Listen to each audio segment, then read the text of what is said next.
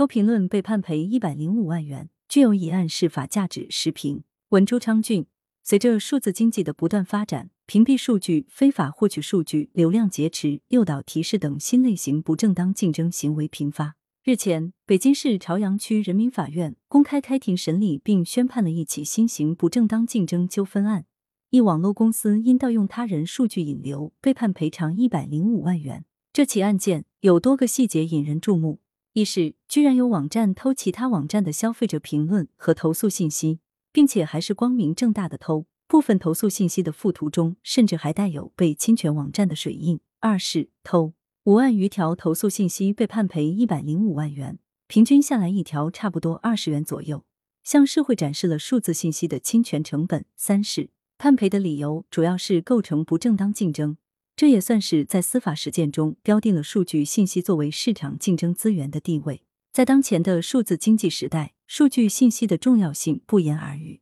相应的也催生了不少数字信息侵权案例。对于普通人来说，感受最明显的，也是被公共讨论最多的，或许就是个人信息被泄露的现象。这方面，随着《个人信息保护法》的出台。相关治理已有了相对明确的规范和遵循，但在市场竞争领域，涉及数据信息的知识产权侵权现象，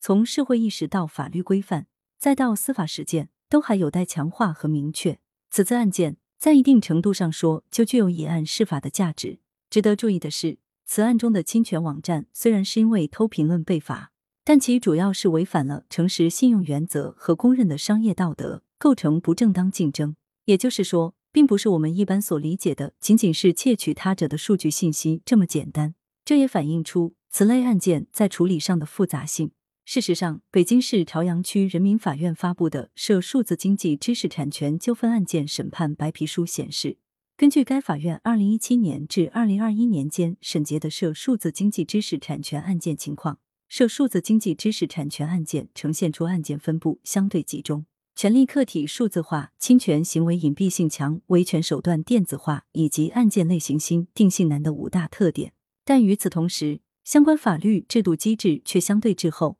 所以，该法院建议相关部门加快完善整合相关法律法规、司法政策，着力消除数字经济发展中的制度壁垒，为市场主体对其合法收集的数据信息进行市场化利用提供更加清晰的法律指引。近年来，我国数字经济发展迅速，相关法律机制有所滞后，及时明确数字信息在市场竞争中的使用边界、权利边界以及对应的侵权成本，显得非常必要。这有助于缓解无序竞争、不正当竞争的市场乱象，提升各市场主体在信息资源竞争和数据使用上的边界意识、法律意识，也是为数字经济的健康发展打牢法治基础。当然，不容忽视的是。数字经济企业所收集的数据信息、数字资产，很多本来就属于消费者的隐私和个人信息。提升企业在相关信息合理化利用上的规范性，防止被泄露窃取，也是加强隐私和个人信息保护的题中应有之义。